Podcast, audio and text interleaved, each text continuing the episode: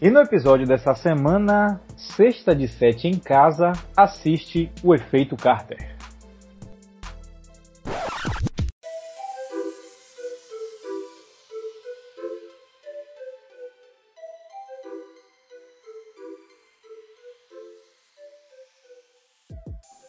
Saudações, caros ouvintes, sejam bem-vindos a mais um episódio do Sexta de Sete. E essa semana com o nosso episódio número 56. E aqui, como você sabe, essa é a terceira vez que eu gravo essa chamada. Nós vamos homenagear os jogadores que utilizaram a camisa 56 da NBA. Ou seja, quase ninguém. Apenas três jogadores utilizaram essa camisa na história: Francisco Elson, Brandon Hunter e Sean Williams. Então, é um nicho não explorado na NBA. O número 56 está aí para você que quer ser great. Be great, be 56. Já diria o 637. Bom, meu nome é João Vitor e mais uma semana nós estamos aqui para discutir um pouco sobre basquete. Como estamos todos de quarentena, quarentena e isolamento social, recomendamos que você fique em casa se você puder, se cuide por causa do coronavírus e assista com a gente documentários do Netflix. O dessa semana, o Efeito Carter, está disponível no Netflix Brasil, então você não precisa mais uma vez de VPN, você não precisa de link para nada. Você precisa, obviamente, da assinatura do Netflix. E essa semana, para conversar aqui comigo, ele, Luiz Felipe Moreira Rocha. Fala galera, mais uma vez aqui no podcast. E a primeira pergunta: esse Francisco, camisa 56, é brasileiro? Vou, não. Vou ver aqui. Eu né? coloquei no Google na hora que o João falou, porque eu não aguentei, ele é holandês. ah, ok. Ah, é, tá. pois é. é. Beleza. Mas seria mais um brasileiro aí pra fazer história, né? Ou não? Pois é. é, é. Ok. Mas okay. beleza. É, mais um dia aí. Lembrando que eu que indiquei esse documentário, achei do nada. E como vocês vão ver aqui na nossa resenha, realmente surpreendeu, tanto pela história do próprio Vince, quanto pela própria produção do documentário. E vamos nessa. E também, juntamente a mim e a Luiz, ele, Arthur Rios. Fala galera, aqui é o Arthur e vamos nessa, mergulhar um pouco, lembrar, né? Relembrar a grande carreira de Vince Carter, né? Pelo menos a primeira parte. Que, é que não acabou, né? É. Segue até hoje. Ou, ou acabou. Né? Ou acabou. Mas espera que não, a gente espera que não tenha acabado. Bom, antes da gente começar a discutir o documentário, vou lembrar só as nossas redes sociais. O arroba 637 no Instagram e no Twitter, tá lá pra você. O nosso e-mail é 637.gmail.com e o nosso site é o 637.wordpress.com. Estamos disponíveis em todas as plataformas de podcast, inclusive no YouTube. Então, se você quiser conferir a gente, qualquer uma dessas plataformas, é só se inscrever ou então entrar em contato com a gente pelas mídias sociais. Bom, vamos lá, hein? Como é que vocês querem começar? Ah, vamos começar. Vocês Eu acho que poderia com... sugestão. Vê se vocês concordam. Diga aí. Mano. Cenário da NBA em relação ao Canadá na, em 1999, né? Acho que foi quando o Vince começou. Uhum. Sim, sim. Acho uma boa. Uh, ok. É, ah, é, então... Só, só deixa eu falar uma coisa antes. O nome do documentário é The Carter Effect, ou O Efeito Carter porque eu acho que eu falei uma vez, mas só para é, falar de novo, um documentário de uma hora que está disponível no Netflix Brasil. Pode ir. Total. O, o importante falar, né? O, o, documentário começa assim, falando que o, o, time nasceu em 95, 96, né? Primeira temporada do, do Toronto Raptors foi 95, 96. E Carter entrou na NBA 98, 99. Uh, resumindo bastante o, a situação do Toronto na época, eles eram ruins, né? É, exato. É, tinha esse problema, né? Assim como todo uh, time que, que acabou de chegar, né? É, assim, total, né? É, tipo, você. No, a reconstrução do, de um time é reconstrução novamente. Nesse caso é a construção de um time, né? Do zero. Isso. Do chão. E vocês querem puxar mais alguma coisa além de, tipo, a história do basquete passa pelo Canadá, né? O Name. Como é o nome dele? O criador do basquete? É o John é, Naismith. Naismith, isso, perfeito. Uh, é, que é o criador bom, do basquete canadense, né? E, isso. tipo, e, é, tinha outro time de basquete também em, no Canadá, né? Que depois foi pra Memphis, né? Isso. O Vancouver Grizzlies. Tá, mas o contexto histórico é esse, né? É, só pra gente se situar na geografia da parada, porque, mais uma vez, é, é, é esse documentário veio para mostrar que o americano ele não liga muito para geografia fora dos Estados Unidos, porque muita uhum. gente não sabia o que era Canadá ou Toronto e tudo mais. Vancouver está mais pro lado de Seattle, que é o, na Conferência Oeste, e Toronto está mais pro lado de Nova York na Conferência Leste. Então, porque são essa, essas são as, as maiores cidades, entre aspas, não sei se são realmente as maiores cidades, mas são as mais conhecidas do Canadá, exatamente porque elas conseguem fazer essa ponte aérea com os Estados Unidos de uma forma muito fácil.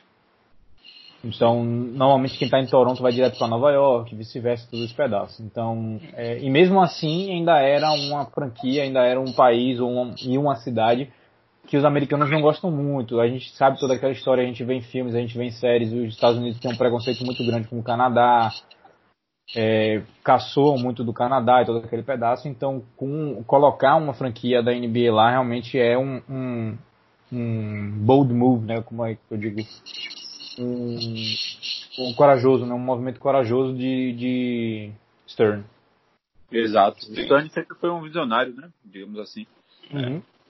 Sempre pensou muito na expansão nacional e internacional do, da NBA e o Adão Prateado pegou essa, essa vertente aí e trouxe para um próximo nível. Mas Isso. acho também interessante falar que o, o Canadá era focado no hockey, né? Isso. Era o país do, do, do gelado, né? Dos postos frios. E Sim. a NBA realmente foi ousada em, explorar esse lado sem saber se seria aceito, se seria público, se seria é, bem aclamado, né? Até porque tinha muita questão de direito de imagem que tinha ser visto, né? As emissoras não queriam transmitir os jogos do Canadá, uhum. é, público mesmo, né? Como é que seria o público é, americano versus canadense? Então foi algo que tinha várias dúvidas em cima e, e, ao longo dos tempos aí o documentário vai mostrar como é que se sucedeu. A gente vai falando um pouco também do que a gente é. sabe, do que a gente já viveu um pouco também. É, muito interessante o ponto de Luiz, que tipo, é, tipo a, nos Estados Unidos a NBA sempre tem esse, esse aspecto do futebol americano, seu primeiro esporte dos Estados Unidos, né? E tem o beisebol também, então a concorrência é, é pesada, né? Até que a NBA é, resolveu expandir, né? O, tipo, pro mundo todo, o produto dela e chegou hoje. Muito bom ponto de Luiz, né? E no caso do. Canadá, que é um time que tem. Um time Isso. da NBA. Isso, e engraçado que quando o, o Vince Carter é draftado, quem vai fazer a entrevista para ele é um, um, Quem vai fazer a entrevista com ele é um repórter da TSN, né? Que é a TSN, que é uma. É uma um canal canadense, ou seja, é o, a, a, é o Toronto é, Sports News, né? É, que a, a, hoje a gente conhece principalmente por causa do League Pass e a gente consegue ver também na internet, mas para mostrar também de que Estados Unidos Estados Unidos não ligavam muito para o Canadá, então eles não mandaram nem a ESPN, e hoje que a gente tá falando de um cara que foi top 6 no draft, seria top 5 se ele não fosse trocado. Então, é, é um cara que deveria ter uma visibilidade, ele era o Mr. Florida, né, que ele nasceu na Flórida, jogou a carreira dele inteira na Flórida até ir para a faculdade na Carolina do Norte, que é uma faculdade muito respeitado, então ele era um dos recrutas mais aguardados do país, e, e, e, mesmo assim a ESPN, a própria ESPN, ou então a própria NBA TV, não sei se existia na época, mas elas não foram fazer entrevista. Quem fez a entrevista com ele depois do draft foi a rede local de Toronto. Né? Sim, sim. Muito bem colocado. É, Bom, fala um, um, pouquinho, quer falar alguma coisa do contexto histórico, assim, tipo, não, não, local? Não. É, tipo, a temporada, a temporada em que ele foi draftado, eu achei engraçado que mal, mal falaram disso no documentário, mas, tipo, é a temporada do, do lockdown, da. Sim. De. Da, da greve, né? greve de verdade. Isso, da primeira greve. Isso. E foram quantos jogos? 60? Nem no, isso, né? Foi no máximo 60, foi no máximo, acho que foram 56, é. se eu não me engano. É o ano, o ano que o Spurs foi campeão, né? Isso. Então, é isso que o Cheque fala que, que Spurs tem um asterisco no, nesse campeonato. Mas, pois é. Bom, enquanto você já falou que ele veio da Carolina do Norte, né? E, uhum. e é isso aí. Eu queria falar do, dos, dos contratos, né? Do, de tênis que ele teve, né? Saindo da Carolina do Norte, já assinou com a Puma e tal, mas a gente pode falar mais pra frente, né? Não sei se é, mandam aí. Deixa eu falar só, antes da gente começar, né? É, Vince Carter, é, graças ao, ao a pandemia e tudo mais, o, a, a, suspensão da, da temporada da NBA, a gente vai ter agora é, é, a retomada da NBA num formato diferenciado, em Orlando apenas, naquela bolha. A gente fez um episódio a respeito disso, você pode conferir o nosso episódio número 54. E graças a isso a gente, a gente acha que Vince Carter jogou seu último jogo na NBA, né? Porque ele já tinha falado que ele ia se aposentar esse ano. E com o final dessa temporada, o último jogo dele foi contra o, Nova, o New York Knicks, em que ele entrou no último minuto e colocou uma bola de três pontos. E o jogo acabou. Se eu não me engano, o jogo foi dia 12 ou dia 13 de março, o próprio dia 13 de março, antes da, da, da temporada acabar. Então a gente está vendo o final de uma carreira de 21 anos, que ele foi draftado em, em 98 99, está acabando agora em 19 e 20. Então são 21 anos de carreira. É o cara mais velho a ter jogado na NBA, se eu não me engano. Ele ele tá com quantos anos agora? Tá com 40. 41, eu acho. 43. 43, meu Deus do céu. Então, é um cara a ser respeitado e eu queria falar só antes da gente começar a falar dele, porque muita gente deve estar lembrando dele agora, nos últimos anos dele, né? Ele não teve esses últimos anos tão gloriosos porque ele assumiu bastante esse papel de veterano no, nas equipes, então ele ficava mais no banco, um papel mais de mentor, mas quando o Vince Carter estava no seu prime, a gente consegue é, enxergar um jogador aí, quem assistiu o basquete dos anos 2000 aos anos 2010, vê um jogador que colocava temporadas seguidas de mais de 22 pontos por média, era um cara extremamente atlético, era um cara que conseguia também, de certa forma, espaçar a quadra, chutando 40%, chutando 38% da linha de 3 pontos. Então, vale a pena também lembrar, porque a gente acaba esquecendo um pouco do passado do cara, pensando no que ele está agora. Ele, ele se tornou, de certa forma, irrelevante na NBA porque as pessoas não estavam dando o devido peso que ele precisava receber, como fizeram de repente com outros jogadores grandes que aposentaram. Mas ele teve sim seu valor e eu convido o ouvinte a dar uma olhada na, na carreira dele um pouquinho mais de perto, porque esse documentário mostra esse, essa carreira um pouco mais de perto, é bem interessante. Boa. Uh, Pois é. é. Outra coisa que eu queria falar, né? É falar do. Antes da gente entrar de vez pra se ficar só no, no Vince e, no, Sim. E no, na própria cidade de Toronto, que é tipo a identidade visual do Toronto Raptors, né? O dinossaurozinho. Exato. Do Parque dos Dinossauros. E tem a, a galera que acha um tosco, né? E é engraçado, eu sempre gostei tanto. E aí, ouvindo mais a opinião dos outros, eu tô começando a, a, ir mais pro lado dessas pessoas que acham que é tosco mesmo. E é engraçado porque todo, todo mundo achava feio, mas o Raptors voltou esse ano na camisa porque todo mundo tava pedindo porque queria essa camisa histórica de novo, né? É, pois é. Quem é todo mundo? Eu sou todo mundo, uma parte de todo mundo pelo menos.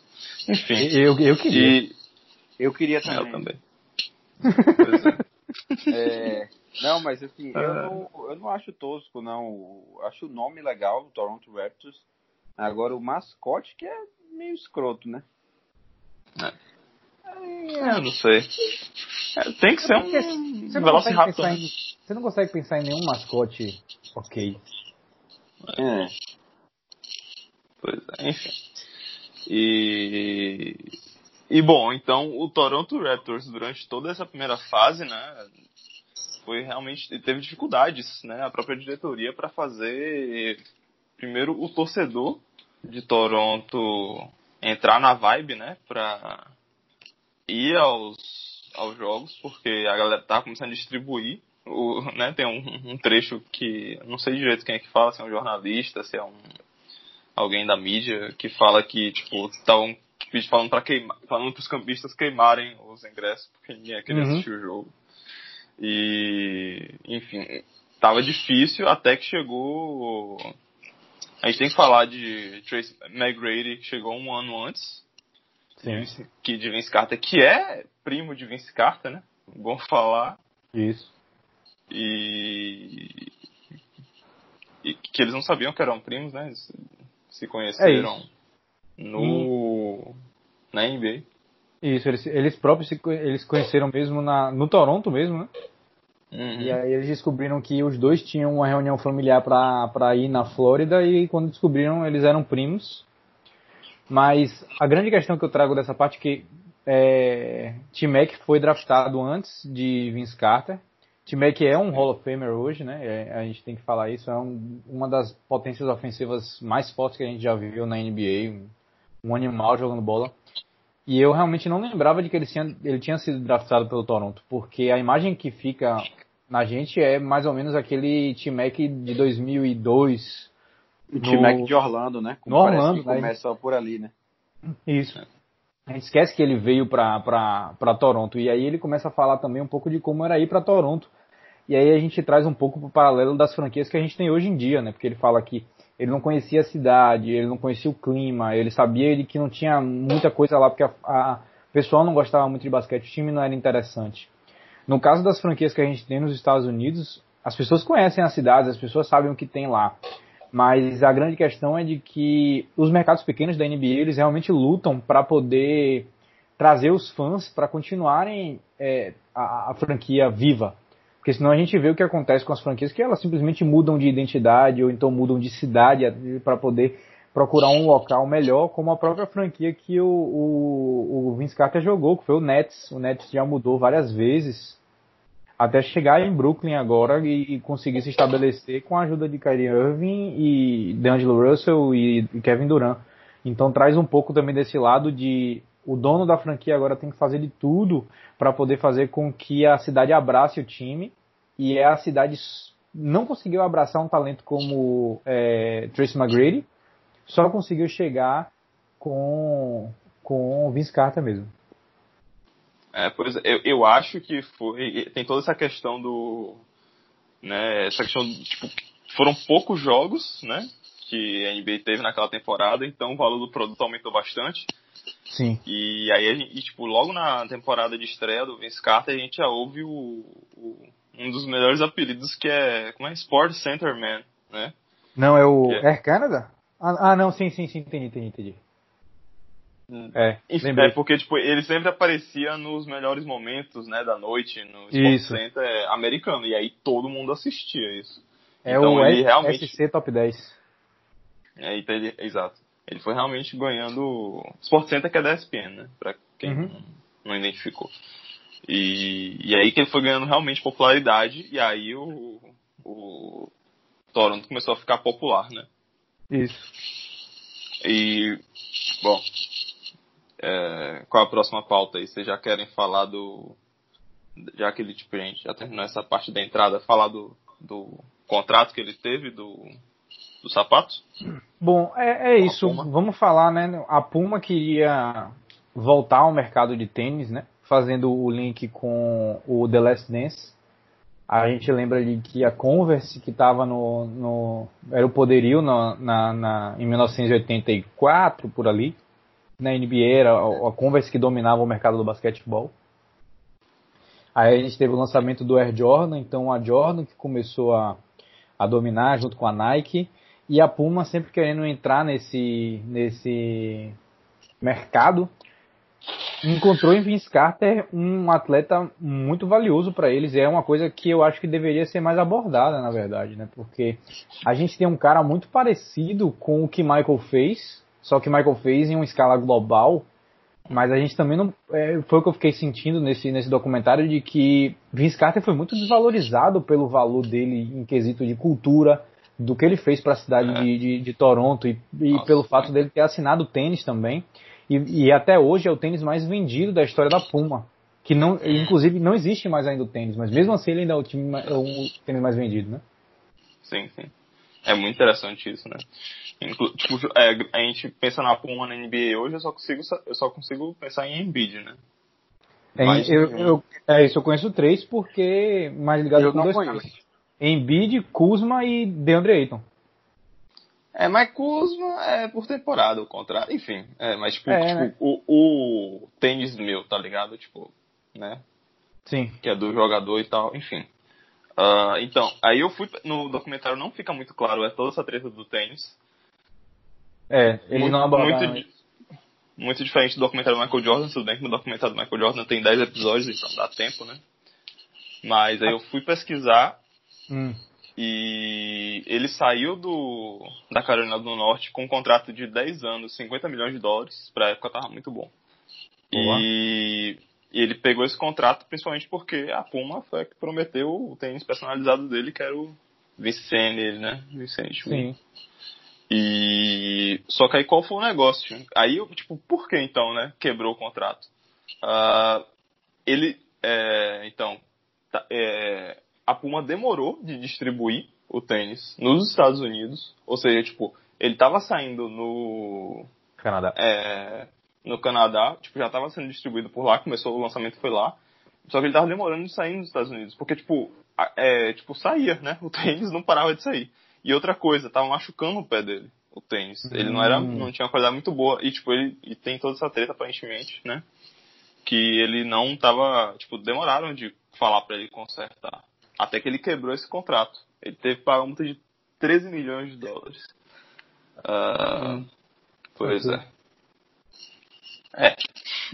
O contrato todo era 50 milhões, né? Por 10 anos, É. enfim. E é engraçado porque o documentário ele não mostra essa parte e deixa a gente muito confuso, porque fala do sucesso que ele teve com os tênis da Puma e também fala do sucesso que ele teve com os tênis da Nike, né? Porque ele só mostra essa transição que você acabou de explorar. E aí traz É. mais uma vez uma parte de que ele foi meio que subestimado, porque ele popularizou um dos tênis que eram muito, muito famosos aqui no Brasil. Pode não ser o, o- verdadeiro modelo dele, o original que a gente tinha, mas o tênis que ele lançou foi o Nike Shox. E a gente sabe que o Nike Shox Shox foi um dos tênis mais famosos aqui do Brasil. Que eu consigo me recordar assim, sei lá, de 2005 a 2010? Sim, sim, sim. Sim, por aí. Mais eu diria, inclusive. Ainda vende choques até hoje, né? Tipo, É, isso voltou, né? é um, é um modelo moderno, cacete, mas enfim. É, pois é. Aí, é, pronto, então, dessa temporada é isso. Aí, tipo, eu já vou pra próxima temporada, Ok. 99 e 2000, só que, tipo, é, ligando com essa questão do tênis, né? Sim. E o próprio Tracy McGrady fala que ele usava, tipo, vários tênis, né? Tipo, dependendo da noite. And One, como é? And One Tahiti, né? Sim. Que é o que ele usa no Slam Dunk Contest, né? Uhum. Que ele dá aquela... Que é o... Que é o, o- o- talvez o maior Slam Dunk da história, talvez. Talvez seria o Talvez. maior, mas não é o meu Temos mais... alguns, alguns no páreo, mas talvez o mais lembrado de todos. É. E aí, É o que ele enfim, dá né? o, Porque, o. Não, que ele dá o do Ah, cotovelo. Ah, é o que ele coloca o braço na, na cesta, né? Isso. Que ele coloca Ah, até o isso. cotovelo na cesta. Esse foi foda. Esse foi show de bola. É, é, é muito legal que tipo, mostra tipo, o KD filmando, o Shaq, né, todo esse pessoal, o próprio Mutombo. E pô, é bem, é bem da hora. Tipo, é bem, bem parecido como é hoje, né? Tá todo mundo filmando, só que no celular hoje. É, a diferença é que Shaq tava levando uma câmera que na Uma mão dele fica de bem mão, pequenininha, só que na minha mão provavelmente é grande, né? É, pois é. E aí, tipo, tem, o- eu nunca vi isso antes no, no Dunk Contest, né? Porque, tipo, todos. É, o, o jovem vê isso, né? E fala, ah, mas é que Lavigne fez isso dois anos, a três anos atrás, tá fazendo É isso agora, cacete. Mas, tipo, com na quem época- Zac, é, Zac Lavine se inspirou em quem, né? Essa que é a pergunta. Exatamente. Exatamente. Pois é. E a, a hype de Vince sempre foi essa, né? Tipo assim. é, o cara já saiu do, do, do high school pro. Acho que ele, ele, foi, ele foi pro college, né?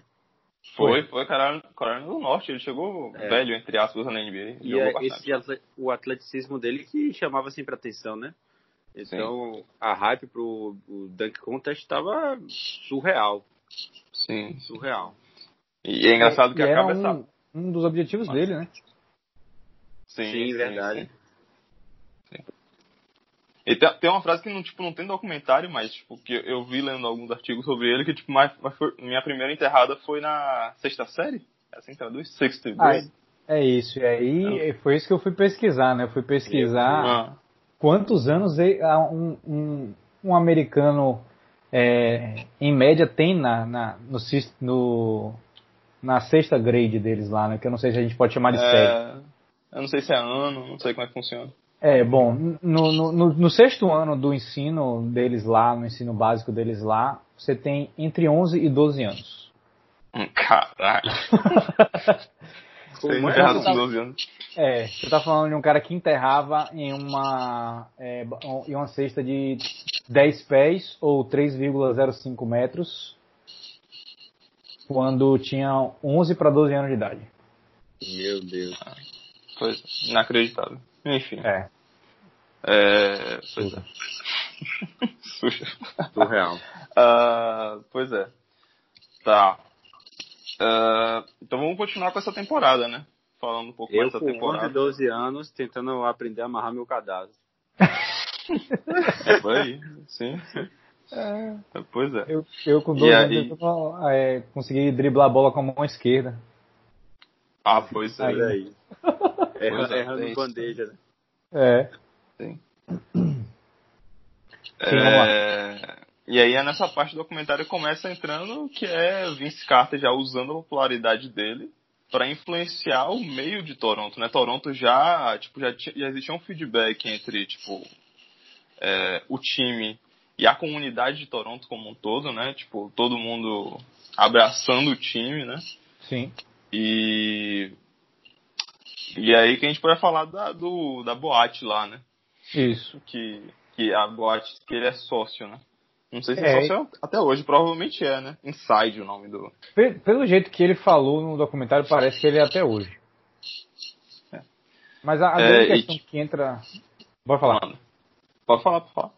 É isso. A grande questão que entra pra mim, desse pedaço que você falou aí agora, de, de a comunidade já tinha abraçado a cidade, ele vai e ele entra com, com. Ele vira sócio de uma boate em Toronto, né, pra poder ser um lugar que ele queria se divertir e um lugar que ele queria chamar os amigos e, e chamar o pessoal que vem jogar em Toronto pra ter alguma coisa do que fazer quando está em Toronto, que traz muito pra gente entender também o que é o que, que faz uma cidade ser um mercado grande ou uma cidade ser um mercado pequeno na NBA.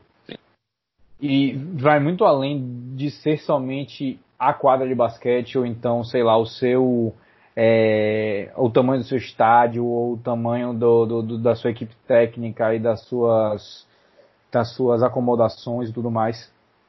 É um negócio que ele parte também para o que é a cidade, o que a cidade representa, o que, é que a cidade tem de entretenimento, que a gente tem que lembrar que são. É, no, no caso de hoje, a gente tem pessoas de mais de 30 anos, mas a gente tem uma galera também de 20 a 25 anos, até 30 anos, que é uma galera que tem muita grana, que são multimilionários, que vão chegar na cidade e eles querem entretenimento, e eles estão viajando o país durante o ano inteiro. Então, é, é, você ter um mercado grande na NBA não se resume somente ao que você traz dentro de quadra, é o que você traz fora de quadra também. E por isso que o impacto de, de Vince Carter se torna tão grande quando ele consegue trazer na cidade de Toronto artifícios que, que chamem os jogadores da NBA para quererem ir para aquela cidade jogar nela, porque começa a ser o, primeiro passo para você trazer e recrutar jogadores de talento para poder vir para sua franquia, porque a gente ouve muito também de Utah, por exemplo, que não tem nada para fazer em Salt Lake City, ou então Detroit, não tem nada para fazer em Detro- Detroit, então é, a gente começa a enxergar um pouquinho mais desse, desse, desse outro lado do que é ser um mercado grande ou um mercado pequeno. Total. Perfeito. E. Bom. ah, e aí, tipo, ah, interessante o jeito que puxa. Porque Drake tá no documentário, né? Tem esse pessoal que é, claro. cantor e, tipo, é bem interessante ver o ponto de vista deles também, né? Então. Você tem um ponto de vista do torcedor médio, tem um ponto, tipo, que na época era um torcedor médio e hoje é uma pessoa famosa, né? É dando todo esse contexto. Então é bem construída essa parte do documentário. É, e aí o game changer, né, da pra boate, no caso, foi o, o Bottle Service. Uhum. Que aí, eu, eu imagino que o único jeito de você convencer Harden a ir pro, pro Canadá, né, sei lá, fazer uma viagem, não sei quantos dias o Houston Rockets teria que ficar lá, né, mas seria uma boate com Service, que é o que Harden gosta, né. Sim. Ah, muito bom. E, bom, é, e, e, e aí começou a pressão do próprio Vince Carter, né, com a mídia local, para colocar o Toronto na TV, né? Isso. Coloque a gente na TV, tipo, né? Olhem pra gente, né? A gente também tá fazendo nossa parte aqui agora. Agora vocês têm que retribuir, né? Tipo, uma vez que ele conquistou é, toda, todo, é, a cidade de Toronto, agora ele queria expandir, né? Isso, e daí ele vinha nos highlights né, do, do Sport Center, como você falou mais cedo, Mas mesmo assim, a própria ESPN, a própria. Porque lá eles têm as, as emissoras locais e as emissoras nacionais, né, do prime time, não estavam mostrando Toronto. E era um time muito interessante de você ver. Não era um time fraco, era um time que tinha é, Tracy McGrady e Vince Carter jogando bola. Então, era um time que merecia uma certa atenção. Então, você tem que realmente colocar esses caras numa, numa cadeia nacional para poder assistir, né, numa rede nacional. E, e foi o que aconteceu. E aí, realmente, eles começaram a crescer a, a franquia de Toronto. Sim. E aí, nessa temporada, eles conseguiram é, chegar aos playoffs, ficar em terceiro lugar na divisão central. Não sei em qual lugar eles ficaram no, nos playoffs no geral. Mas Sim. eles perderam, eles foram varridos pelo Knicks, né? Foi. E eles ficaram 45-37 nessa temporada. E, enfim, foi um, foi um fim melancólico, mas pelo menos. É, e, e é, você podia continuar falando o nome, né? Tem o, aquele, o Muggsy Bugs, que, tipo, não sei se todo mundo conhece, mas é o cara que tá em Space Jam. Sim. Nesse time do Toronto também, né? Enfim, tem muitos, muitos jogadores interessantes. Tem um pai de Steph Curry, é nessa hora que aparece Steph Curry, que é o Del Curry, né? É isso. Essa parte para mim foi muito estranha porque eu não lembrava que ele tinha jogado até 2002. Pois é.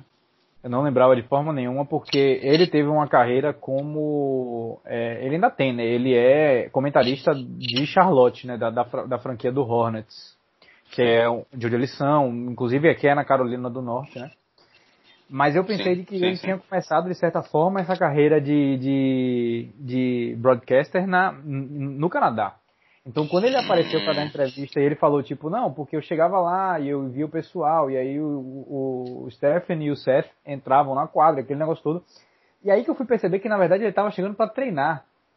Uhum.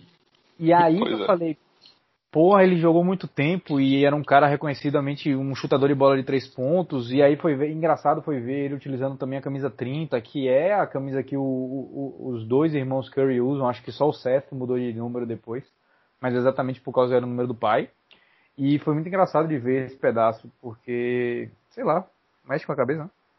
é, sim, sim. É, é, engra é, engraçado ver o pequeno Curry falando que quer jogar na NBA. O Não, e, e, o pequeno Curry dando uma entrevista como se ele tivesse 25 anos de idade.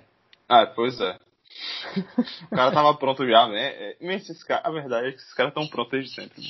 É, não, Lebron tem... tá pronto com 10 é anos já. Você tem umas entrevistas de Lebron com 16 anos lá na, na, na Fighting Irish da, da escola dele em Akron, que você olha ele dando entrevista e fala assim, porra, esse cara, ele tem uma equipe gigantesca ao redor dele, mas ele não podia ter equipe porque ele não pode ter agente, porque senão ele perdia a elegibilidade para jogar no high school. Então, em tese, ele pois não é. tem, né? Mas o cara mostra uma maturidade, sei lá, um, uma forma de se portar na câmera que é, é, é, invejável, é admirável e você fica pensando, sei lá o que, né? O cara tá pronto desde sempre. pois é. Uh, então, mas, mas vamos lá. O que aconteceu no ano seguinte, né? Na, na pré-temporada de, né, de 2000 para né, a temporada pré-temporada de 2000, 2001 aconteceu o, o, impensa, o que hoje é impensável, que é Tracy McGrady saindo, é, tipo, né, você sai do contrato de calouro e vai para outro time. Isso. Né? As, as regras do contrato restrito, né, o free agent restrito eram, eram diferentes na época. Então, Toronto não quis pagar tanto dinheiro assim para Tracy McGrady e aí o Orlando abriu a carteira e levou o T-Mac para Orlando. Perfeito. De, deixando Vince, né, em Toronto sozinho. E, uhum. bom, é isso aí. E aí, é, eu não sei se vocês repararam também, mas vocês notaram quando o Tracy McGrady fala dessa parte, vocês notaram um certo arrependimento dele? É, sinceramente, não senti não. Eu também eu, não. Eu, eu, não senti não. Eu, eu, eu, eu, esperava que ele ia ficar, tipo, ah, meu Deus do céu, não acredito que eu fiz, porra. Mas não, ele ficou, tipo, sabe? Business. É, Just é, business. É, eu senti é, de certa forma que ele se arrependeu, né? Porque quando você imagina de que ele, ele foi para ele foi para Orlando, Orlando tinha um timaço, a gente não pode negar isso. Sim, isso sim. sim. Mas de qualquer forma ele não conseguiu ser campeão lá no Orlando. Ele foi pro Rockets depois não conseguiu ser campeão no Rockets.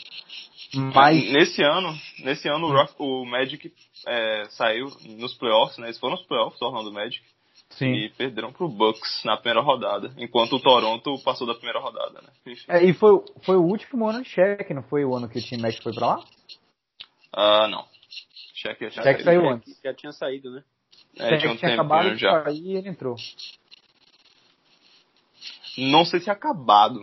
Mas, mas não, não, o melhor time não. de T-Mac era quando ele se juntou com o Yao Ming lá em Houston, né? É, foi, eles foram é, mais profundos é. no playoff. Sim. É, vamos discutir isso agora então, para mais de, de T-Mac. Uh, já que a gente já tá discutindo aqui se ele se arrepende ou não, né? Tipo, mas é, na minha opinião, o melhor T-Mac, o T-Mac absoluto é o T-Mac Zarolho do do Rockets. Sim, eu Totalmente.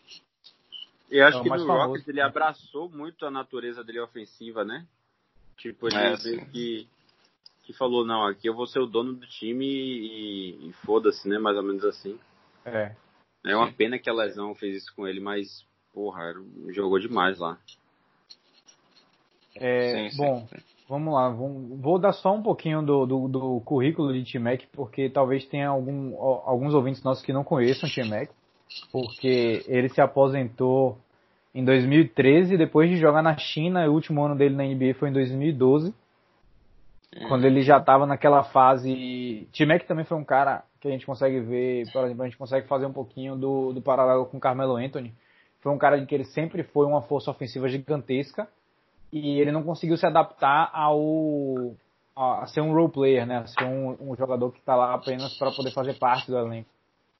Então foi uma coisa muito difícil para ele. Ele foi duas vezes cestinha da NBA, ele foi sete vezes All-Star, ele foi sete vezes ao NBA Team. Ele foi de 2000 para 2001, que foi a primeira temporada dele no Orlando. É, ele foi o jogador que mais evoluiu na temporada e ele é um Hall of Famer hoje, por, pelo impacto que ele teve no basquetebol. E aí, o fato dele ser o, o Most Improved Player de 2000 2001 é exatamente o que ele falou com a desculpa que ele deu para poder sair de, de Toronto, né? Que ele disse que na verdade era a casa de Vince Carter, se tornou o, o, a cidade que abraçou Vince, então ele resolveu sair para poder buscar o, o protagonismo dele em outra cidade.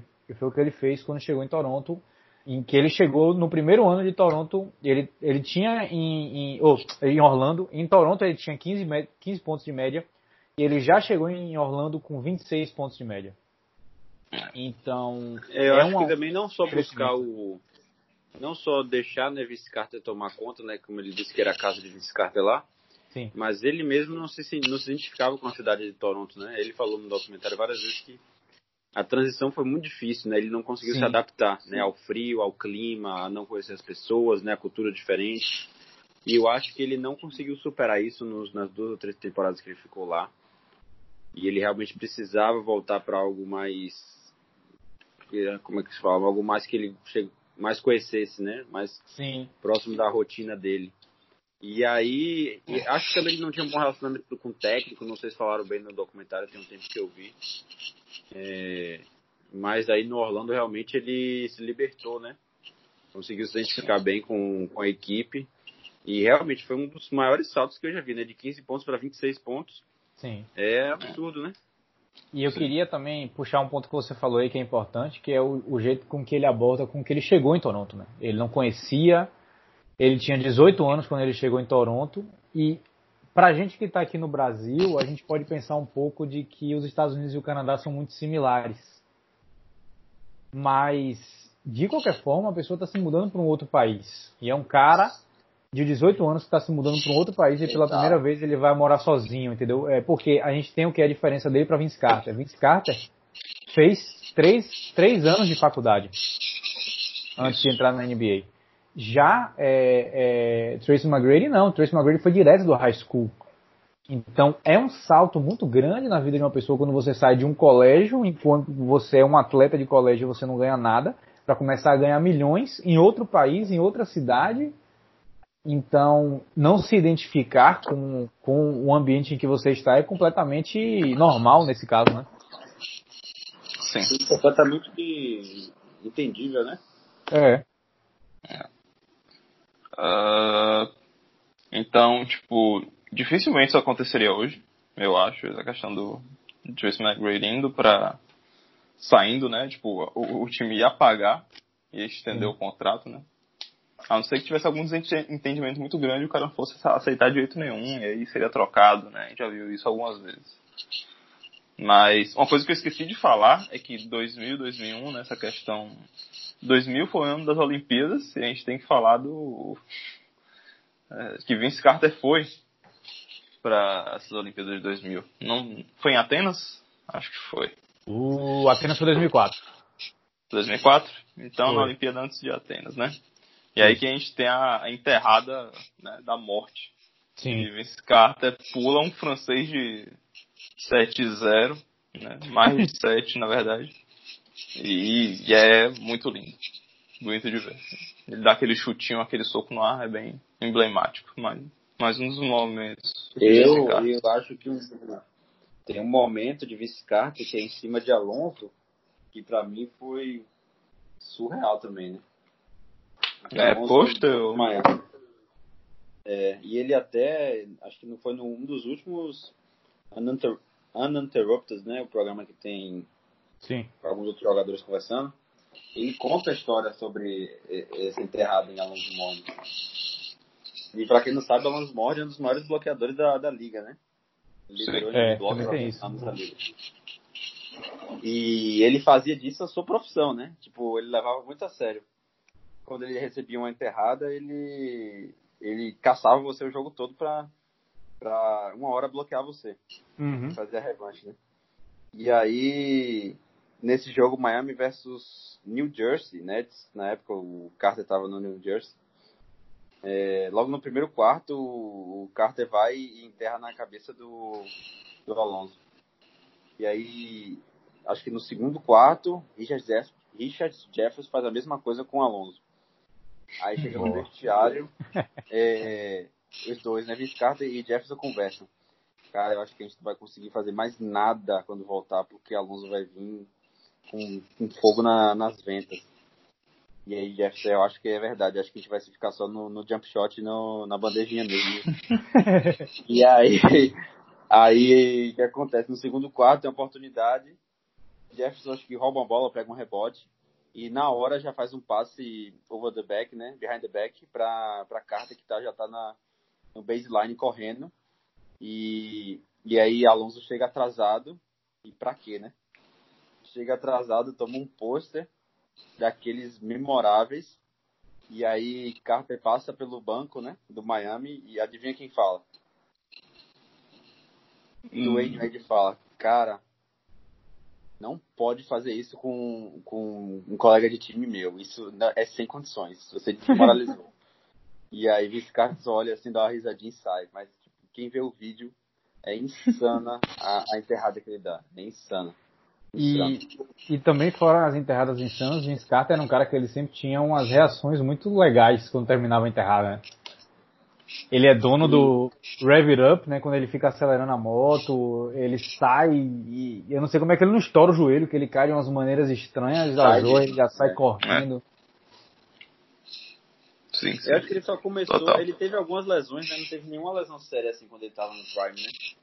Não, só aquela mesmo do, do, do, tendão de Aquiles, mas ele não chegou. Eu não sei se ele chegou a partir o tendão de Aquiles, acho que ele só teve realmente um estiramento, alguma coisa assim.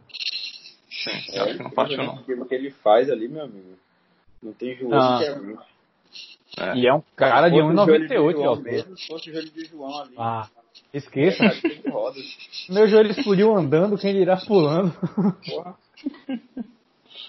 ah, é. é. Pois é. E Bom, mais o que? Momentos históricos dessa temporada. Bom, enfim. É, e aí você tem o Vince Carter sem Tracy McGrady a partir desse momento, né? É um, um dos grandes what ifs, né? Se Tracy engole essa parte da carreira e fica com esse Carter até onde eles iriam, né? Tem toda uhum. essa, essa discussão. E crescer ele ia de qualquer jeito, né? Sim. Uh, é, nas temporadas seguintes, Vince Carter continua tendo performances, né? Tipo, continua jogando bem, melhorando, né? Com seus 27, 24 pontos de média. Vocês têm alguma coisa a falar dessas temporadas? Tipo, além do. Não teve muito sucesso em pós-temporada, é, o time não não ganhou o suficiente para ter uma posição boa na seed para conseguir ter algum impacto de verdade nos playoffs, né? Surpreender alguém. Uhum. Então, uhum. essa é a minha pergunta que fica para vocês aí. Não ter ganhado um título né, no prime dele, quanto que isso afeta o legado, né? Vamos dizer, ele se aposentando esse ano, ou ano que vem que seja. Daqui hum. a 10 anos, 15 anos, o que, é que a gente vai falar de Vince, sabe? Vai falar é... do que a, da, da, do registro dele que é enterrado, né? É, isso acredito falar, que ele vai ser exatamente um dos jogadores mais atléticos e mais talentosos que a gente teve a não ganhar um campeonato. Vai ser sempre você vai vai sempre elogiar Vince Carter, vai sempre falar e aí no final da frase vai ser obrigatório você falar, mas não ganhou um campeonato. É. Ele é o melhor jogador que eu vi jogar que não ganhou o campeonato? Não. Não.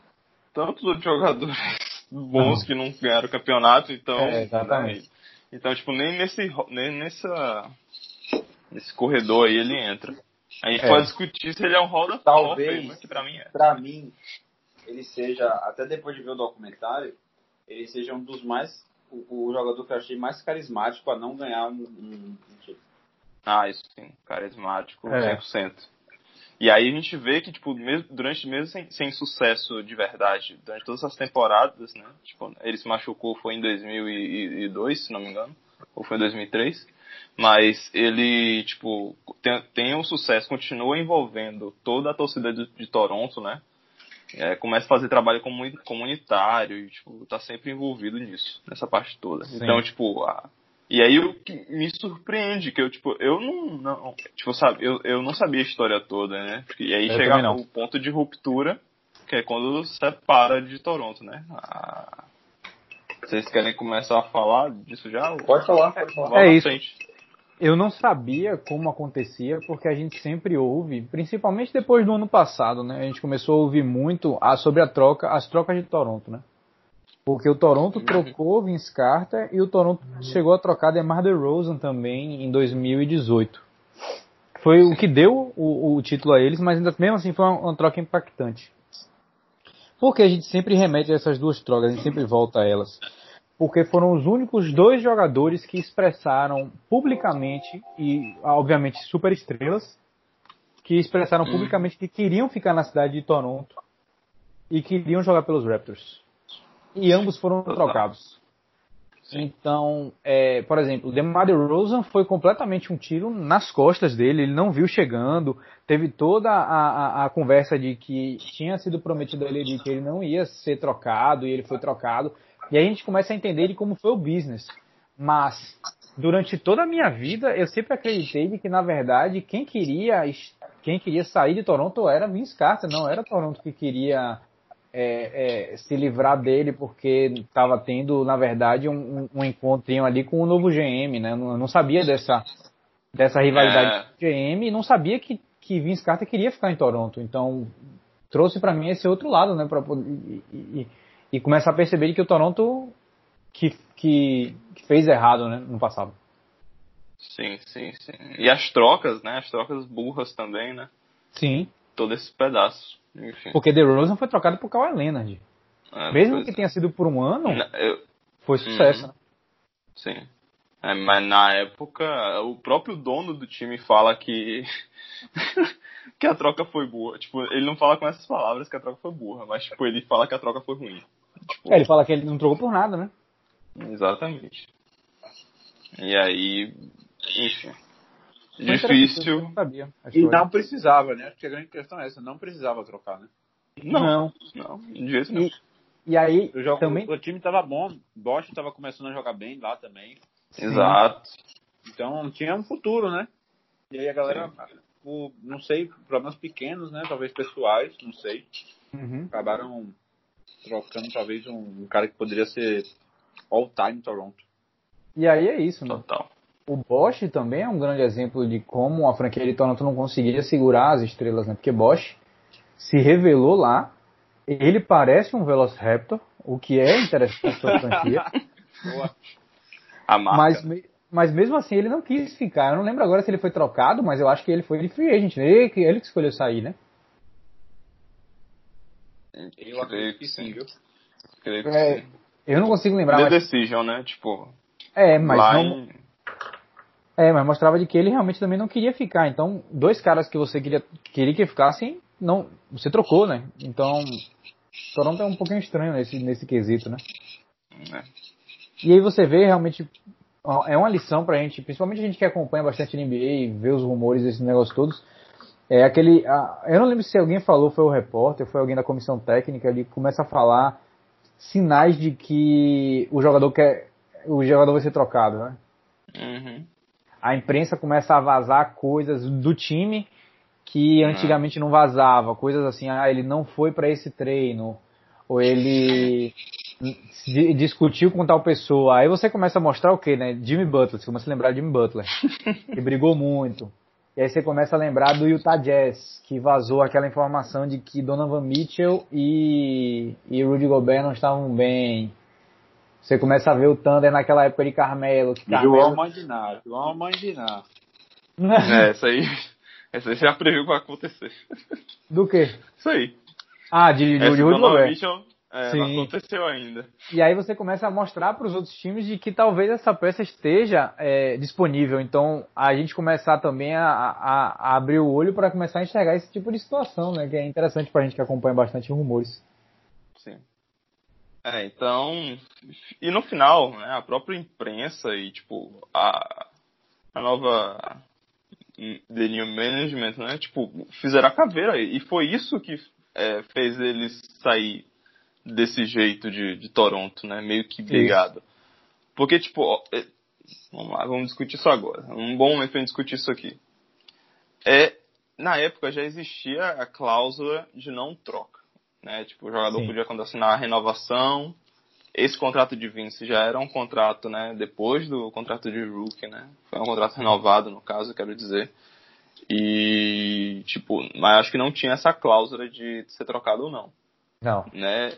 E, tipo, o, o grande exemplo dessa, dessa cláusula é, é o exemplo de Kevin Garnett indo pro, pro Celtics, né?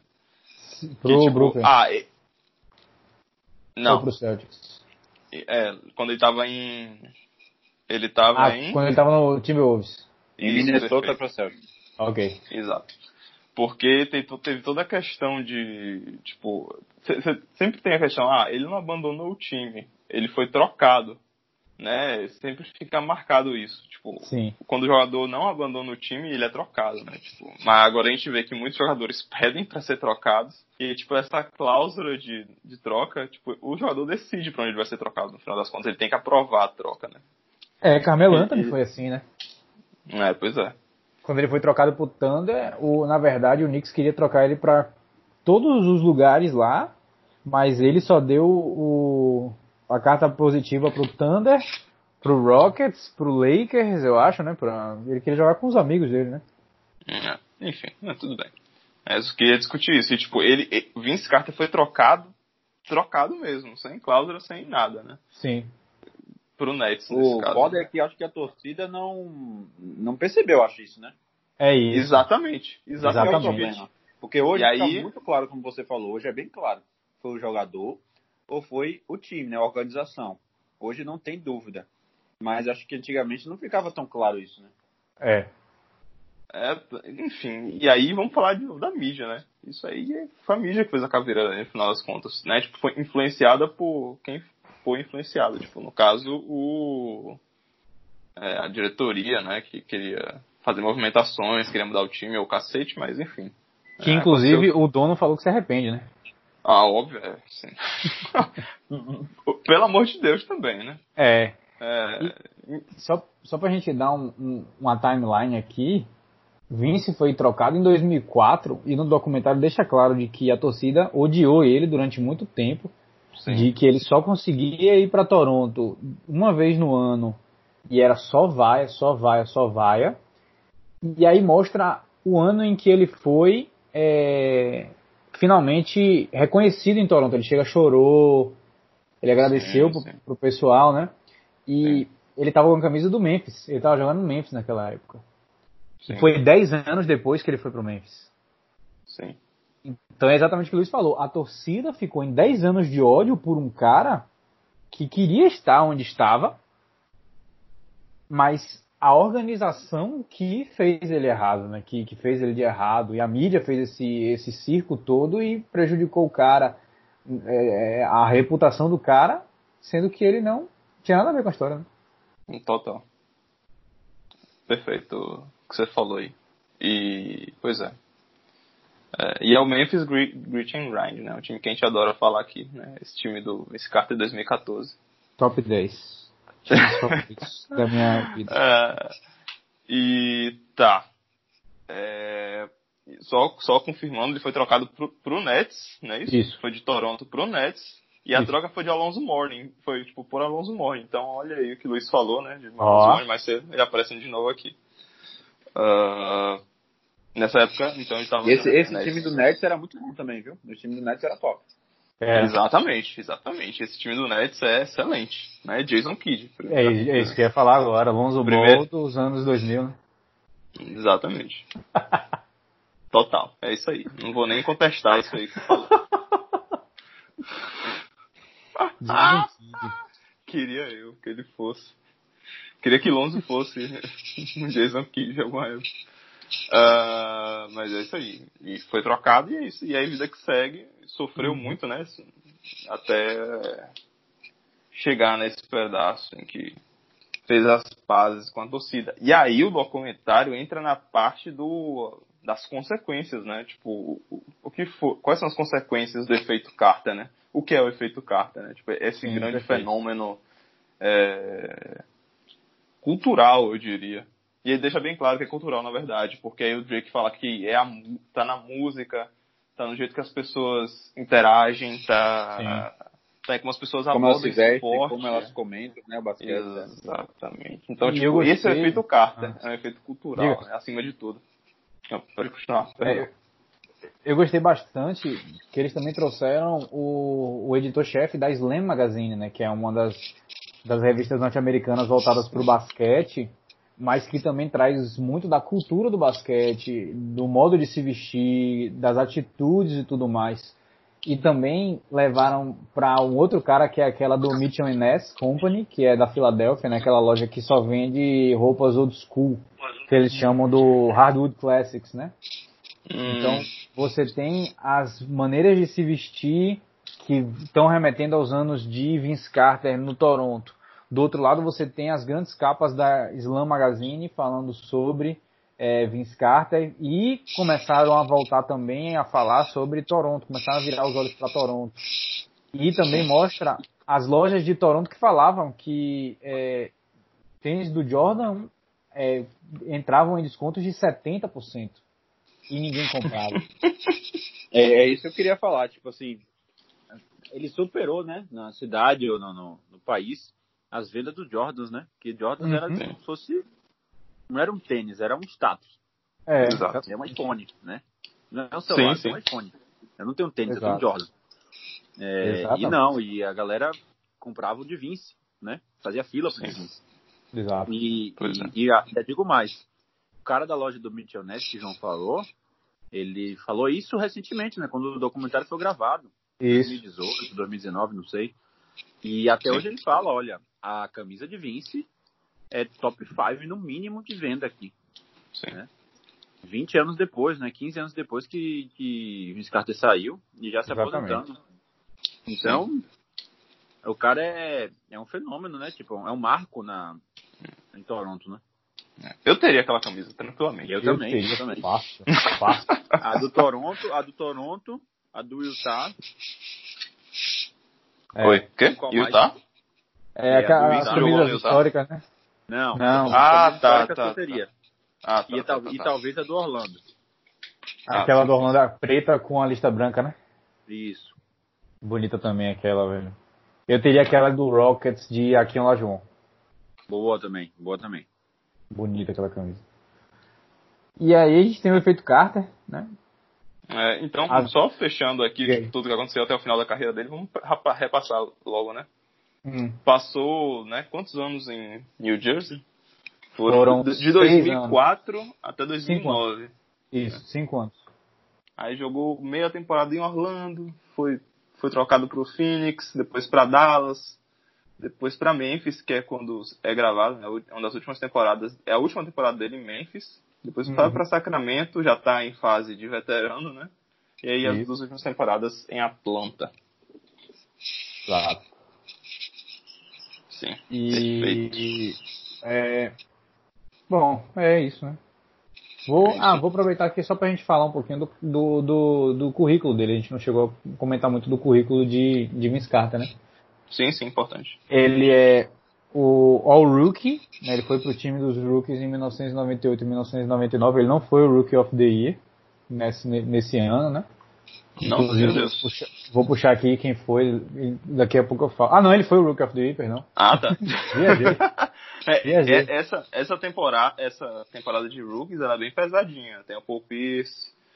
Uh, nossa, agora me faltou cabeça e memória agora, mas Paul Pierce entrou nesse ano também, junto com o Vice Carter. E era um, das, um dos grandes nomes, né, pra ganhar o Rook of the Year daquela temporada. Uhum. Bom, é, vamos, vamos falar aqui da outra coisa que ele foi. Continua, continua com o currículo aí. Meu PC é, travou. Eu, eu, eu, eu gostei da. Duas vezes All-NBA e oito vezes All-Star. Campeão hum. do Slam Dunk. Sim. E só. Não tenho muito mais o que falar. É, e um mas... futuro Hall of Fame, né? Só pra complementar. Ah, é, é vamos falar. Sim, né? sim. Futuro Hall of Fame. É. Só pra sim, complementar, sim. por favor. Eu tô aqui com a pesca aqui. O draft dele de Rook of the Year, né, o, na temporada de, de, de calouro, ele estava uhum. competindo com Paul Pierce, Dirk Nowitzki, Mike Caralho, Bibby, é, ele mesmo aqui, Jason Williams, hum. que não era tão bom nesse início, né, mas tudo bem. Nosso grande técnico, assim, né? nosso grande técnico Tyron Lu. Opa! É. Opa! Opa, esse aí, é. esse aí é. é. é esse é, do bom. e só, acho que só. Tem os nomes aqui que foram bons, mas nem tanto. Ah, é, o, Lewis. É, o top 3, eu, eu puxei aqui o top 3 da votação, que é o primeiro vice-carta, segundo Jason Williams e terceiro Paul Pierce, é isso mesmo. É. É, tudo bem. É, isso, é por aí mesmo, né? Tipo, na época, pelo menos, com certeza. Seria uma parte dessa. Uh, é. Vince Carter com 22 anos, né? Isso. Bom, e seguindo o. o... Vou, vou falar logo aqui que para mim essa é a parte mais cruel do documentário. Hum. E depois eu vou explicar por causa por que é crueldade, né? Mas é eles resumindo o Carter Effect, eles começam a mostrar os jogadores canadenses que Sim. fizeram história na NBA, né? Então eles Boa trazem foto.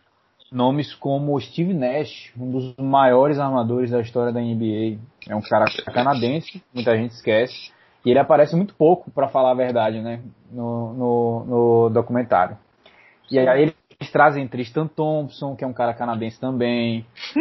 Eu sei que falar. É, aí começou, né? Começou Tristan Thompson. Ladeira abaixo. Aí eles tá vão lá e metem um Corey Joseph. Aí você, ah, aí okay. você fica beleza. Aí eles campeão, começam... né? É, ok. Ok. Foi campeão agora. Aí eles, então. É, aí eles começam a falar, beleza. E aí, os jogadores canadenses começaram a aparecer no draft. Aí eu falei, eles não vão fazer isso não. Aí eu olhei e aí começa, né? Vem o David Stern todo bonito e ele fala, né? Com a primeira escolha do draft de 2013, eu falei, se eu não me engano, 2013 não deu certo, não. É. Aí eu falei, não, eu não vou fazer isso, não vou fazer isso, não. Aí ele falou. Anthony Bennett. Aí eu falei, caralho, é mesmo, Anthony pariu. Bennett é canadense. Mas ele não deu certo, gente. Não demorou nem um ano pra gente ele, perceber ele é... que ele não era nada ele, quando a gente fala de bust, a gente quer. Alguém, o que é uma bust? A gente vem e fala assim, não, bust é o que aconteceu com o Anthony Bennett. Exato, exato. Ele é, se duvidar, o maior bust da história. Com certeza. E aí não discuto com você ah. aqui agora. e aí não satisfeitos, eles ainda me metem na primeira escolha de 2014, e aí você nota que é no outro ano. Sim. Porque você fala, Anthony Bennett claramente não deu certo, então eles vão draftar alguém agora, eles vão lá e jogam duro com Andrew Wiggins. Aí eu falei, Putz, beleza. Pelo menos ele tá na liga ainda, aquele negócio todo. E aí eles me metem Kelly Olynyk pra dar uma entrevista. eu falei, puta merda. Mas até aí, até ah. aí, eu ainda não sabia que ano tinha sido feito o documentário. Hum. Porque vai que o documentário tinha, tinha sido feito em 2015. Hum. E aí eles sabiam ainda que Andrew Wiggins não tinha vingado e que Anthony Bennett talvez conseguisse se recuperar das mil lesões. É, tem, tem uma chance ainda, né? Andrew é. Wiggins, alguma chance. Isso. E aí eu reparei que o documentário é de 2018. Mas aí eu reparei a maior shade de todas. Porque o Cleveland que drafta esses dois jogadores engenhosos. E quem é o produtor do documentário? Quem é? LeBron James. Caralho. Puta que pariu. Caralho. É sério? Que... 100%. Eu não sabia. Eu não 100%. sabia. LeBron James produziu o documentário que mostra pro mundo o efeito que o Canadá teve na franquia de Cleveland. Que loucura, cara. Essa pois é. Foi então, LeBron James e Maverick porque Agora deu pra entender, ele escolheu a dedo mesmo. sério, tô falando sério, tipo, eu tô imaginando ele sentado aqui com. Eu não sei como é o nome da. Como é o nome daquela, daquela coisa que ele bota na cabeça? Aquela touca preta? Eu acho que é. Hum. Ah, não sei. Headband, talvez. Usando aquilo ali com a barba grande, sentado numa cadeira de couro. Vendo assim, porra, o que é que eu posso botar nessa parte aqui desse documentário? Para mostrar que eu salvei mais Cleveland do que, já, do que eu precisava. Eu acho que eu vou, vou, vou botar uma mensagem subliminar aqui para Cleveland, mostrar que é mais fudido do que já parece que é. Eu vou botar aqui as duas melhores escolhas, pra não dizer o contrário, desse time filha da puta e. E. Como é o nome da porra do gêmeo do, do Cleveland? É o. Dan Gilbert, né? Sim. Ah, esse Dan Gilbert, mas pô, dele que ele agora. É, naquela época era o. Era o Griffin? É, isso que eu tô confundindo, não tenho certeza. Se era ele Enfim. ou como é que é. Enfim, vou mostrar pra esse escroto aí ah, o que é, é, o. O que é o Clippers sem, sem LeBron James. E, e vamos falar que, inclusive, Andrew Wiggins foi talvez uma das grandes peças do Cleveland, porque ele foi trocado por Kevin Love, né? Então, foi. Ele foi trocado por Kevin Love. Não tenho certeza, viu, Johnny? Foi, foi ele que foi. Peraí que eu vejo aqui. Que eu, é, aqui. eu, tinha, eu tinha essa impressão também, mas enfim. Uh, pois é. E nessa época, tipo, é, David Griffith foi até foi 2006, 2016, 2017. Aí no ano seguinte já foi esse Kobe Altman. Ah, mas enfim. Uh, e ainda ele até hoje, coitado. Aí, Será que um dia LeBron compra o Cleveland? Rapaz, o Cleveland vai... não, mas eu acho que ele compra uma, uma franquia. Nem, ele vai ter dinheiro para isso. Se ele vai ah, o mesmo erro de, de Michael Jordan, né? Como assim? Não sei. Porra, não sei se tem futuro essa franquia dele não. Né? É, bom, a, é. gente não pode, a gente não pode negar de que sem o Michael Jordan ganhou um puta de um lucro, né? É, não, óbvio. o time de basquete é ele ganhar dinheiro, mas uma coisa é dinheiro, outra coisa é dignidade, né? e dinheiro ele não precisa. Convenhamos, né? Venhamos e convenhamos. Dinheiro ele não precisa. Ele precisa é, ser bem sucedido na empreitada. E ele não sim, está sendo. É, de certa forma, né? Ó, o, o, o Jordan comprou o Hornets ele não valia nem meio bilhão. se eu não me engano aqui, ele, ele, se eu não me engano, ele comprou por 180 milhões. 175 milhões. Nossa. Hoje, segundo a Forbes, é 1,5 bilhão. É, eu acho que hoje não tem nenhum um time da NBA que vale menos de um bi. É. Aí, só, só pra gente falar, porque eu fui pesquisar a trade de Kevin Love pro Kevs e ficou mais gostoso ainda, porque Kevin Love foi trocado por Andrew Wiggins, Anthony Bennett e 12 anos. Muito bom. Então, Muito os bom. dois canadenses que foram pro Cleveland foram para trazer um americano para complementar o LeBron James e ser campeão. É, é foda, né? Ah, Mas é. o Canadá tem bons jogadores. O Canadá tem bons jogadores. Ah. Sim, a safra desse ano do draft do, do Canadá é muito boa. Você tem aquele. Ano passado teve. Ah, é, RJ Barrett, né? De lá também. Sim, sim. Inclusive o apelido dele é Maple Mamba, né? Maple Mamba. Mas esse ano você tem os dois primos também, inclusive, que são é, Alexander Walker, que joga no, no Pelicans, e Shai Gilgos Alexander do Thunder. Dwight Powell é canadense também. Dylan Brooks também é canadense. Sim. Ah, deixa eu tá ver. Tá jogando bem também. Rick Fox é canadense, eu não sabia isso. Sim. Ó. Sim. Beleza. Pois é. Saudades. É. Bom. Mais alguma consideração então? Não. É só. Tipo, o que, é que vocês acharam? Ai, calma. Bom. Antes da gente disso. Você escreveu um negócio aqui nas notas, Arthur, que eu reparei também. Hum. Drake tá gravando na porra do Museu Nacional.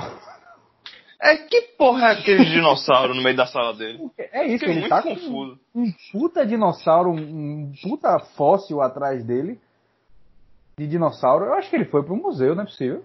É, ele gravou lá, porque, na moral, se aquilo ali foi na casa dele. é, é um negócio absurdo. É muito amor, não é possível. É, e tudo bem que Raptors são Raptors, não Tiranossauro, né? Mas tudo bem. É, né? Tem esse, Tem esse probleminha aí, né? Eu coloquei aqui casa de, a casa de Drake, né, em inglês, Drake's House, e tipo é uma mansão. Isso. E tem uma quadra de basquete dentro, mas não tem dinossauro nenhum aqui. Então. É, ah, então, vamos aproveitar só pra gente falar, né? Também tem. O, o Drake também faz um papel muito, muito importante e muito interessante trazendo atenção pra franquia de Toronto, né? Sim. Também Sim. tem que deixar isso claro, ele é um embaixador. É. O embaixador é foda. em parte sim, né? Fica embaçando o lado da galera. Porra, é. não. Ele é o embaixador. E. Ah, também tem um super fã. Tem. Nave Batia. Falando é. do, do Nave lá, né? O, o cara que consigo dizer pela bancada do 637 que ele vive o sonho de todo mundo aqui, né? Que ele não é, perdeu bom. nenhum jogo durante 22 anos. E contando. Absurdo. Que na época é 2018, né? Então agora 24 anos, né? Sim. Mas acho que ele vai perder agora, né? Não tem jeito. É, é não sei se ele vai para Orlando, né? Então, eu procurei um pouco do, do, do, da história dele e ele tem bastante dinheiro, então pode ser que ele consiga aí, ele consiga é isso. aí um negocinho. Ele é dono de concessionária de carro, né? É, ele foi o maior vendedor de Toronto durante no início da carreira. Ele vendeu acho que 150 carros em três meses.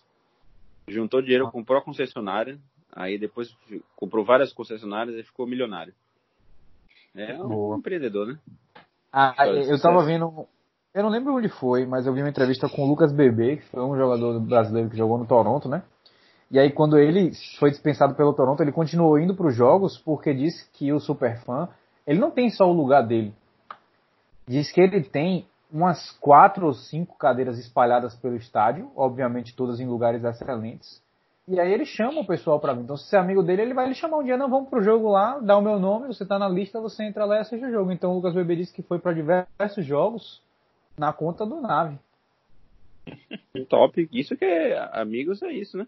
Não é? Não, não esqueçam de mim quando vocês ficarem milionários. vendendo carros. Com certeza. Velozes Furiosos já me deu conhecimento aí, né? É, qual, é o coach de, de Velozes Furiosos da semana? ah, é o coach de Velozes e Furiosos da semana, já, já que a gente tá falando de diferença de carros, a gente vai para o Velozes e Furiosos 1. Não, Velozes e Furiosos 2, com o Roman Pierce. É o melhor. Aí a gente vai falar da época que é, Brian vai trabalhar com o FBI e eles querem que um agente do FBI trabalhe com Brian. E aí ele pergunta pro cara se o que, que ele achava que era melhor para o meu o meu sanduíche é foda, pro meu pro meu carro, um Mac duplo 2 ou um Mac duplo 3? É porque ele fala o nome de um sanduíche mais conhecido nos Estados Unidos do que aqui. E aí o cara olha para ele e fala assim, ah, um Mac duplo 3. Aí ele faz assim, não sabia que o McDonald's fazia pistão pro meu carro. é foda, é foda. Boa. Aceita isso. ah, é muito bom. Bom, e aí? Mais considerações? Eu gostei. Minha consideração final é que eu gostei. Foi legal assistir. Simples de acompanhar. Não vai e volta. Né? Então, eu Verdade, achei. Foi bom pra, pra dar uma. Relembrar. Continuar uma linha, né? Continuar uma linha. Sim, é bom relembrar. A história de jogo é importante, né? E, tipo, a gente vê o impacto que isso tem realmente na, o impacto que a NBA tem e que né, as personalidades têm também, tipo, seus jogadores. Sim, com certeza. Mais alguma consideração, senhores? Não, não, senhor. Fechou. Então é isso aí, pessoal. Com uma hora e 16 de gravação, eu vou encerrar o episódio dessa semana. Quero agradecer a você que ouviu o podcast até aqui. Um podcast bastante interessante. Fica aí mais uma vez o lembrete. O nome do documentário é O Efeito Carter. O documentário está disponível na Netflix Brasil. Então, se você quiser assistir e vir aqui discutir com a gente depois, comentar o que é que você achou de interessante, portas abertas em relação a isso. Muito obrigado. Vou lembrar que as nossas redes sociais, arroba sexta de sete no Instagram e no Twitter, sexta de sete arroba gmail.com no seu e-mail e o nosso site é o sexta de. Muito obrigado. Até a semana que vem. Luiz? Valeu, galera. É, vamos continuar aqui procurando mais conteúdo, mais série, mais informação para vocês, para alegrar essa quarentena, esse isolamento social. Então fiquem ligados e até a próxima. Arthur? Valeu, galera. É isso aí. E vamos com força na quarentena. Isso aí. Valeu, pessoal. Aquele abraço.